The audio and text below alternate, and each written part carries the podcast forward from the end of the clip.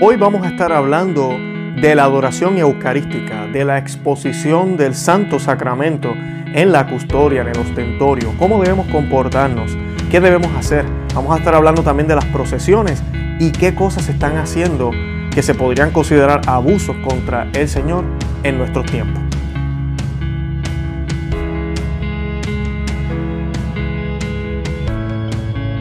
Bienvenidos a Conoce, Ama y Vive tu Fe. Este es el programa donde compartimos el Evangelio y profundizamos en las bellezas y riquezas de nuestra fe católica. Les habla su amigo y hermano Luis Román y quisiera recordarles de que no podemos amar lo que no conocemos y que solo vivimos lo que amamos. Nos dicen las escrituras, le dijo Jesús, mujer, ¿por qué lloras? ¿A quién buscas? Ella, pensando que era el encargado del huerto, le dijo, Señor, si tú lo has llevado, dime dónde lo has puesto y yo me lo llevaré. Jesús le dice, María. Ella se vuelve y le dice en hebreo, Rabuní, que quiere decir maestro.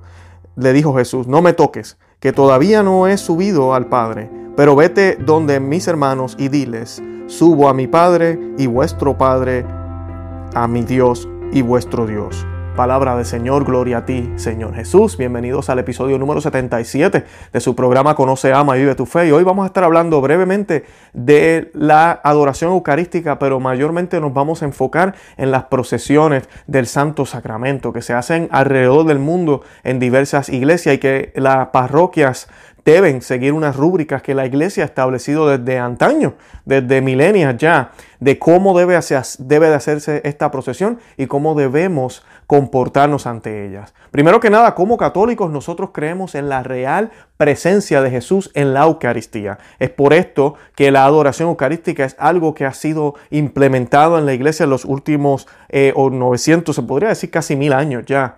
Eh, donde ya se, se, expone el Santísimo. Eh, por ejemplo, la liturgia en la Santa Misa se añadió que el sacerdote eh, alzara o elevara la Santa Hostia, igual la copa, para que fuera adorada, para que fuera reconocida por los asistentes a la, a la celebración de la Santa Misa. Así que Siempre hemos venerado la, y, adoramos, y adoramos perdonen, la Santa Eucaristía porque sabemos que es Cristo presente ahí. La iglesia nos enseña que la Eucaristía, el pan y el vino, dejan de ser pan y vino para convertirse en Jesucristo.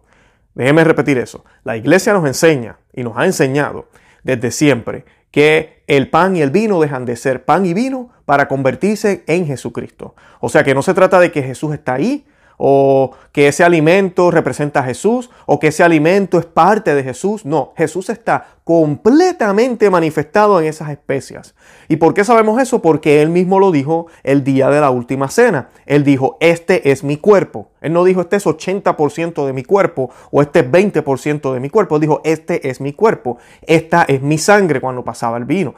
Así que, que será derramada por ustedes, que será eh, el, cuerpo de Cristo que será entregado por ustedes, ¿verdad? La carne. O sea que eh, va junto con lo que va a suceder en el Calvario. Por eso cuando vamos a la Santa Misa, cuando estamos al frente del Santo Sacramento, siempre debemos pensar que estamos al pie de la cruz.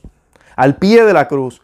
¿Qué cosas tú no harías al pie de la cruz? Y ahí podrás saber cómo tienes que comportarte delante del Santísimo. ¿Bailarías como un loco al frente del, al pie de la cruz? ¿Gritarías como un loco al pie de la cruz? No, ¿verdad que no? Debemos estar contemplando al Señor. Inclusive el Señor lo dice, y esto se profetiza también en, la vieja, en las antiguas escrituras. Cuando Moisés habla, ¿verdad? Él eleva la, la, estatua de bronce de, de, la serpiente para que los judíos se curaran. Y Jesucristo le dice a Nicodemo exactamente lo mismo. Le dice, así como fue elevada, ¿verdad? esa estatua, esa imagen, así mismo va a ser elevado el Hijo del Hombre para que todo aquel que vea, para todo aquel que crea, se salve, sea redimido. Así que es de eso exactamente se trata, de contemplar al Señor, de mirar hacia Él, que también nos dice que los ojos de nuestras vidas, los ojos de todo lo que hacemos, nuestros pasos deben estar dirigidos hacia la cruz. Y debemos imitar a la Santísima Virgen. Y la Santísima Virgen guardaba en silencio en su corazón todo lo que veía, todo lo que pasaba. Así debemos ser. Yo no estoy diciendo que no podemos hacer oración en voz alta. Yo no estoy diciendo que las alabanzas son malas. Yo solamente estoy diciendo de que hay lugares para eso. Y la Iglesia Católica tiene grupos como por ejemplo los carismáticos y otros grupos que les gusta manifestar lo que sienten en voz alta, ¿ok? Pero delante del Santísimo debemos tener mucha cautela porque es Dios en persona. En verdad deberíamos estar todos rostro puesto en el suelo cuando el Señor se presenta en cualquiera de las capillas y es expuesto. Porque una cosa es que esté en el tabernáculo y los que no saben, pues las iglesias católicas tienen el tabernáculo, le decimos mal, ¿verdad? Pero la, cajita, como decimos, y ahí se guardan las especias, ¿verdad? del pan. Y ahí siempre en la iglesia hay una vela, una velita, usualmente es color eh, roja si esa vela está encendida, eso significa que el tabernáculo está ocupado, está ocupado por el Señor. Entonces debemos ser reverentes. Cuando nosotros entramos a una iglesia, siempre por ser un sitio sagrado, debemos hacer la señal de la cruz y debemos doblar, aunque sea una rodilla por lo menos, y luego entrar. Eso es lo que siempre debemos hacer. Si hay agua bendita, debemos hacer la Santa eh, Cruz con el agua bendita. Eso es parte de la reverencia y el protocolo que debemos hacer. ¿Por qué? Porque amamos al Señor, porque lo adoramos. No porque nos vamos a ir al infierno ni nada de eso, porque la iglesia lo impuso. Porque amamos al Señor y porque somos una sola iglesia y por milenias eso es lo que han hecho los católicos, lo que hicieron los santos que tanto nosotros admiramos. Así que dejemos de cuestionar y tratar de cambiar las cosas. Además de eso, entramos a la parroquia, ¿verdad? Y nos sentamos en silencio. Así se supone que sea, ¿verdad? Se supone que sea así, no debería ser un gallinero. Cuando el santo sacramento está expuesto, cambia la cosa porque el Señor está presente, lo podemos ver. Él está presente en el tabernáculo, pero está escondido. ¿ok? Eh, usualmente también en algunas iglesias, como debe ser, aunque no siempre se hace, se le coloca un velo al tabernáculo, porque estamos ocultando ese misterio. Así que ese misterio no se ve, pero en el caso de la, de la custodia está expuesto. O sea que para reconocer eso, nosotros tenemos que doblar ambas rodillas y hacer una oración, saludar al Señor, y luego podemos tomar asiento o quedarnos de rodillas. Usualmente la adoración eucarística, usualmente no, debe ser en silencio, completo silencio. Por eso es que cuando usted va a esas capillas no se escucha nada. Y si se va a hacer alguna oración, como un rosario, una novena o algo, debe estar todos los que están ahí en mutuo acuerdo de que, mira, sí, vamos a hacer esta canción, vamos a cantar esto. Si se va a hacer algún cántico, deben ser cánticos suaves, cánticos relacionados a la adoración eucarística y no cánticos que quieran centrar la atención en el cantante o en la música que se está eh, haciendo, sino que debe ser todo hacia Él. Él debe ser el enfoque. Al igual que en la Santa Misa, que lamentablemente en las nuevas misas eso se ha perdido por, por el alboroto y todo lo que se hace en los coros y eso pues la gente se enfoca más en la música y se olvidan de lo que está pasando en el altar, que realmente es lo más importante. No es el coro, no es la prédica, no es el sacerdote, es lo que está sucediendo en el altar. Y asimismo la adoración eucarística. Así que debemos tener eso siempre presente. Así, esas son unas reglas breves de cómo debemos comportarnos cuando estamos en la capilla donde está expuesto el santo sacramento. Hay retiros y movimientos que a veces hacen enseñanzas cuando están haciendo algún retiro. Primero que nada, eso tiene que tener el permiso del sacerdote. Y segundo, cuando se hace es exactamente lo mismo. Debemos tener mucho cuidado cómo nos comportamos cuando se está haciendo esa enseñanza. Debemos tratar de no darle la espalda enteramente al Señor. Usualmente lo que la gente hace es que se colocan de un lado para entonces tener el santo sacramento, aunque está detrás, pero está hacia el otro lado. No está justo eh, a, la, a la espalda de la persona. Son detallitos. ¿Por qué? Porque es Dios en persona si lo creemos de verdad, debemos tener esas precauciones. Y es un honor el poder hacer una enseñanza al lado del, Santo Sacramento, siempre y cuando sea necesario. Si no es necesario, es mejor no hacerlo. Eh, esas son algunas cositas que la iglesia siempre nos dice sobre, sobre la adoración eucarística. Eso lo pueden buscar en el, en el Vaticano. Yo eh, aquí les voy a citar ahorita ya mismito uno de los documentos que se llama, mira, del 2003, Juan Pablo II, encíclica de Juan Pablo II, Eclesia de Eucaristía. Esta fue publicada en abril 17 del 2003. La pueden buscar también. Yo coloqué un artículo hace unos días, vamos a colocar el enlace explicando algunas cosas. Eh, y ahí se habla, ¿verdad?, de cómo debemos comportarnos. Eh, también la institución general para el misal romano habla de esto, de cómo debemos comportarnos, que pueden googlearlo y ver estas reglas de cómo, cómo debemos estar cuando estamos presentes al Señor.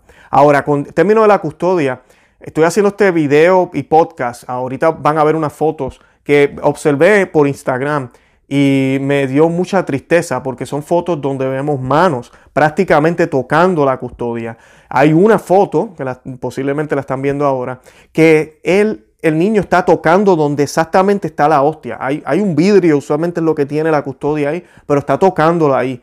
eh, y ves a todo el mundo está como extendiendo las manos, como que si no toco, entonces el Señor no me va a sanar. Si no toco, el Señor no me va a conceder esta oración. Si yo no toco la custodia, el Señor no va a, presentarse, el Señor no va a estar en mi vida, yo no estoy manifestando mi fe. Y todo esto es errado, es erróneo. El Señor está presente ahí, está caminando. Cuando el sacerdote está exponiendo el Santísimo, hay varias cosas que suceden. Yo no voy a entrar en muchos detalles, ¿verdad? En esto, pero sí para que entiendan una idea, breve. Primero que nada, el sacerdote cuando lo expone y lo está caminando, ¿verdad? Está caminando con la custodia del Santo Sacramento, el sacerdote tiene todas sus vestimentas. Todos sabemos, y lo han escuchado aquí en otros programas, que las vestimentas del sacerdote es para velar, es para ocultar su persona, porque el sacerdote está actuando como una extensión de Cristo. No es Cristo en persona, pero Él está actuando en persona de Cristo. O sea que no queremos ver o distraernos con el sacerdote, con la imagen del sacerdote. Por eso ellos se cubren con su ropa sacerdotal y todo lo que se colocan. Pero además de esto también, cuando se va a exponer el Santísimo, se utiliza, ¿verdad? Lo que decimos nosotros, ¿verdad? En, malas palabras aquí, pero para que ustedes entiendan, eh, como una sábana, ¿verdad? Y esa, esa, esa tela se coloca en el hombro del sacerdote y cubre los brazos y las manos del sacerdote y el sacerdote entonces toca la custodia. El sacerdote es consagrado, tiene todo el permiso de tocar la custodia, pero se oculta las manos antes de, de, cargarlo. Y, muchas veces ni lo tocan, ellos están con, el, con, la tela, entonces colocan la custodia porque así de sagrado es. El Señor está presente ahí, es Dios. Déjenme repetir eso otra vez, es Dios. Es Dios. Y sí que es difícil de creer muchas veces, pero es Dios. O sea que el sacerdote hace eso. Y hay un contraste cuando uno ve el sacerdote haciendo de esa manera, pero Juan de la esquina y Laura de la montaña van a la peregrinación y allá van corriendo y ¡pum! ponen la mano en la custodia. El otro ¡pa! lo mueve para acá. Aquel lo coloca aquí. Eh, uno se viene y se lo pone hasta en el pecho. Eh, cuidado con eso. Eh, todo eso es errado, todo eso es mal, eh, todo eso es manuciar al Señor. Estamos maltratando al Señor. Si es el Rey de Reyes, yo debo actuar como con reverencia. Y es difícil también en la época en que vivimos, aunque no lo es a la misma vez, porque en el, en el pasado con las monarquías, ¿qué era lo que se hacía? Las personas hasta se doblaban. Las personas se arrodillaban una rodilla cuando el rey venía, cuando la reina venía. Y se hacían todos estos protocolos. Y todavía se conservan muchos de ellos. Está el saludo protocolar, el saludo, el saludo, presidencial. A la reina Isabel también se hacen algunos protocolos. En el Vaticano también hay protocolos porque la silla de Pedro es la silla más importante del mundo. Y la persona que está ahí sentada merece toda esa reverencia. No por sus méritos, sino por los méritos de quien él representa, que es Cristo. Y el Papa, en este caso Papa Francisco, representa a Cristo, el vicario de Cristo. Él es el vicario de Cristo. Así que nosotros tenemos que tener mucho cuidado cómo nos comportamos cuando estamos delante de Él. Por eso se le besa el anillo, por eso se, hace una venia. Eh, y no se trata, no es para Él. Eh, ya estos temas para otro día, pero hubo una noticia hace un tiempo de que el Papa no quería que le besaran la mano opinión de Luis Román y opinión de muchos teólogos, esto va en contra de todo lo que los otros papas han hecho. Eh, y entonces ahora el Papa Francisco es especial, es el más humilde del mundo. Eso no es humildad. Él piensa que lo es porque él cree que tal vez le están besando la mano a él pero no se la están besando a ella a la oficina. Entonces no está permitiendo que los católicos veneren esa oficina, que la veneremos como la queremos, como la respetamos, porque en Pedro, gracias porque solo hay un papa, la iglesia se ha mantenido unida por dos mil años. Por eso el Señor la, estableció esa oficina. Y, y sí, es respetada la oficina y es venerada. Y esa es una manera que siempre se ha hecho por miles de años. Y es besar ese anillo, eh, hacer una venia, saludar al Papa con un respeto. No por él. El Papa es un pecador igual que yo. E inclusive podemos debatir sobre eso, pero no es que tengamos el, teólogo más grande ahorita. Es una, no estoy diciendo que él es malo, pero tampoco es que tengamos el mejor de los mejores. Y, y no es una comparanza, aquí no se trata de una competencia entre los papas, pero, pero sí es una realidad. Estamos en unos tiempos donde necesitamos claridad y no está viniendo claridad de Roma. Hay mucha ambigüedad ahorita, hay muchas discusiones de cambios y cosas. Debemos orar por él, debemos orar muchísimo por él. Pero independientemente de quién esté sentado en esa silla, tú y yo estamos obligados a honrar al Papa. Porque el, mandamiento, ¿verdad? Uno de los mandamientos es honrar padre y madre. Y el Papa, ¿verdad? Es nuestro Padre, es el Papa de todos los católicos. El papá es perfecto, mi papá es perfecto, tu papá es perfecto. La respuesta posiblemente no, posiblemente no, el Papa tampoco lo es. Así que tengamos mucha paciencia con él, oremos por él y no nos pongamos a hablar cosas malas de él. Si seamos objetivos, si hay alguna cosa que hay que corregir o aclarar, debemos hacerlo, pero siempre teniendo en cuenta, él es mi papá y yo le debo respeto. Eh, bueno, eso ya era tema aparte, pero para que entendamos lo que, lo que es la veneración. Dios en la custodia es más importante que el Papa. Dios en la custodia es más importante que, el presidente, que la reina. O sea que, ¿cómo es posible que yo voy? Imagínense que va pasando la reina y por allá voy yo y le jalo el pelo o le toco el hombro. ¿Qué es eso? Yo no puedo hacer algo así. Además que me van a llevar preso posiblemente. Pero no, no podemos hacer eso porque es una falta de respeto, no está bien. Lo mismo pasa con el Señor. Así que tenemos que tener eso en cuenta y oremos por estas manifestaciones y estas... Eh, eh, procesiones porque hoy en día es una cosa exagerada. Ahora, mucha gente eh, colocan o dicen la lectura de Lucas 8, 43, que dice que la señora, ¿verdad?, quería tocar a, Jesús, ¿verdad? Ella, ella decía, si yo no toco a Jesús, eh, no me voy a sanar, ¿verdad? Decía la mujer. Y se curó porque sanó al Señor. Inclusive el Señor dice, ¿quién me tocó? ¿Quién me tocó? Y los apóstoles miran al Señor y dicen, pues de alrededor de tanta gente, eh, tú, en verdad tú quieres que yo te diga quién te tocó, te ha tocado todo el mundo. Y la gente a veces citan esa cita y dicen, ah, bueno, como ya lo hizo así, ¿verdad? Yo quiero tocar al Señor. Yo necesito tocar al Señor. Y no, no debe, no, esa no es la manera correcta de verlo. Jesús cuando estaba vivo era otra cosa. Él estaba humanamente vivo y él se dispuso a bajar como hombre para que fuera tocado, para que fuera amado, para que fuera escuchado, para que fuera visto. Y estoy hablando acá humanamente porque Jesús fue 100% hombre, Él existió. Esto no es un personaje ficticio. Pero también, al ser hombre, no dejó de ser Dios, era Dios también. Pero fue hombre, hombre natural como tú y yo, fue nacido y también murió. Él bajó y fue maltratado, fue latigado, fue escupido, fue eh, dañado, acusado, crucificado, todo eso. Uy, pero qué irreverente, Luis, lo tocaron. Sí, esa es la persona humana de él y él se dispuso a eso. Y eso pasó porque así él lo quiso. Ya en el Santo Sacramento es otra cosa. Nuestro Señor nos deja el Santo Sacramento y la iglesia tiene la responsabilidad de cuidarlo. Y nosotros los feligreses tenemos la obligación de venerarlo y adorarlo como debe ser. Esa es la diferencia. O sea que el tocarlo no aplica aquí. No podemos citar ese pasaje. Y empezamos el episodio, lo quise empezar con esta lectura de María Magdalena, porque hasta el mismo Jesús, si allá la tocaron y sanó a la señora, ¿verdad? Hubo curación. Y qué bueno. Pero también él le dice a María Magdalena, no me toques, porque todavía yo no he ido a donde el, Padre. O sea que tenemos que tener esa reverencia. Estamos hablando ya de Cristo resucitado. Nosotros vivimos después de la resurrección, no antes. Las cosas han cambiado, no son igual. Cuando miramos estos pasajes en la Biblia, tenemos que verlos en el contexto bíblico e histórico de dónde pasaron y qué es lo que el Señor quiere de nosotros. Y es sentido común. Si yo veo algo tan sagrado como el Santo Sacramento y es expuesto, Dios mío, se nos dice que debemos mirarlo también y adorarlo, pero yo personalmente yo lo miro y todo y lo adoro, pero a la misma vez quiero bajar la cabeza, porque mira que uno peca, uno peca y le falla al Señor, y quiero bajar la cabeza porque quiero que Él me perdone. Quiero, quiero que Él escuche mi oración interior de mi corazón, mi oración de perdón, mi oración que dice, Señor, perdóname, ten misericordia de mí. Y esa es la actitud que debemos tener. No debe ser una actitud de, oh, mira, viene Jesús, vamos a darle, eh, vamos a chocarle la mano, high five. You know, no debe ser de esa forma. Y le tocamos la mano y Él, no, y él nos abraza, yeah, mi pana Jesús. No, este es el rey. Cuando nosotros se nos habla de que Jesús es nuestro amigo, lo que nos está la iglesia presentando es que Jesús se preocupa por nosotros como un verdadero amigo lo debería hacer. Pero eso no quiere decir que tú lo puedes tratar como cualquier amigo. No debe ser así. Jesús es Dios también. Jesús es el rey. En esta amistad que hablamos, no somos iguales. Yo no puedo pensar que Jesús y yo somos iguales.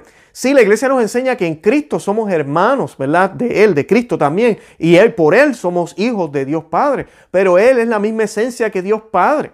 O sea que Él es santo de santos, es el rey de reyes. So, Él es el que manda, no soy yo. entonces en una amistad usualmente hay un happy medium y tú y yo nos llevamos y estamos de acuerdo en algunas cosas. En el caso de nuestra, eh, eh, relación con el Señor es completamente diferente. Porque es Dios, Él es el rey de reyes. Además de que dice las Sagradas Escrituras que Él es el juez. Él va a juzgarme al final de los tiempos. O sea que yo tengo que serle fiel para ser digno de Él. Él ha hecho todo por mí. O sea que no puedo olvidar que sí es misericordia, que sí es amor, pero no puedo olvidar que todo esto va a suceder porque ha sido prometido por Él. Así que en la adoración eucarística podemos manifestar lo que vamos a estar viviendo en las glorias eternas. Y esa gloria eterna es una alabanza reverente, propia del Señor, que se lo merece, una manera adecuada. Reverente la vestimenta, Dios mío, velen la vestimenta, especialmente si usted sabe que el Santo Sacramento va a estar expuesto.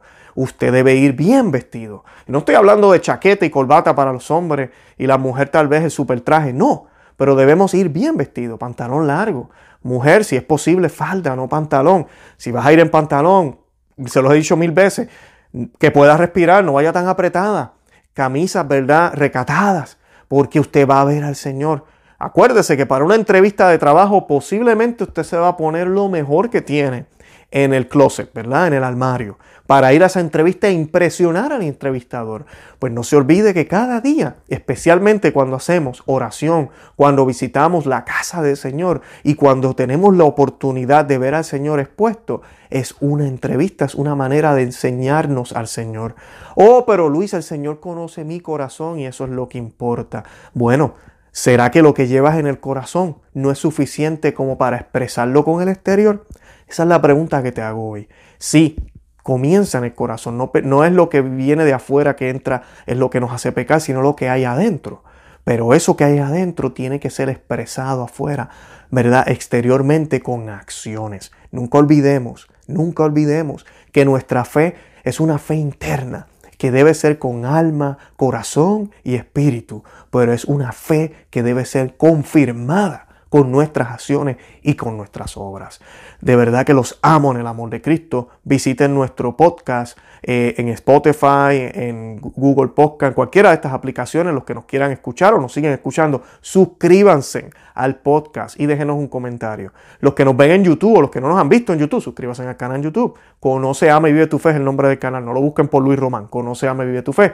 Estamos enviando las notificaciones por WhatsApp. El enlace está aquí abajo si quieren recibir los enlaces de los videos y los programas y los artículos que colocamos en nuestro blog. Además de eso, nuestro blog, conoceamevivetufe.com y además de esto también estamos regalando un libro, Maná de Aliento para el Cristiano. El enlace está en las notas. Les estoy dejando también el enlace de lo que les hablé al principio de cómo debemos comportarnos eh, delante del Santísimo y que ojalá pues nuestra iglesia vuelva otra vez a esa reverencia y a ese respeto que tenemos que tenerle al Señor. No solo por nuestro propio bien, pero también por el bien del mundo entero. El mundo entero nos va a ver a nosotros manifestándonos de esa manera al frente del Señor. Van a poder darse cuenta de que sí que esto es verdad y es real. Santa María, ora pro nobis.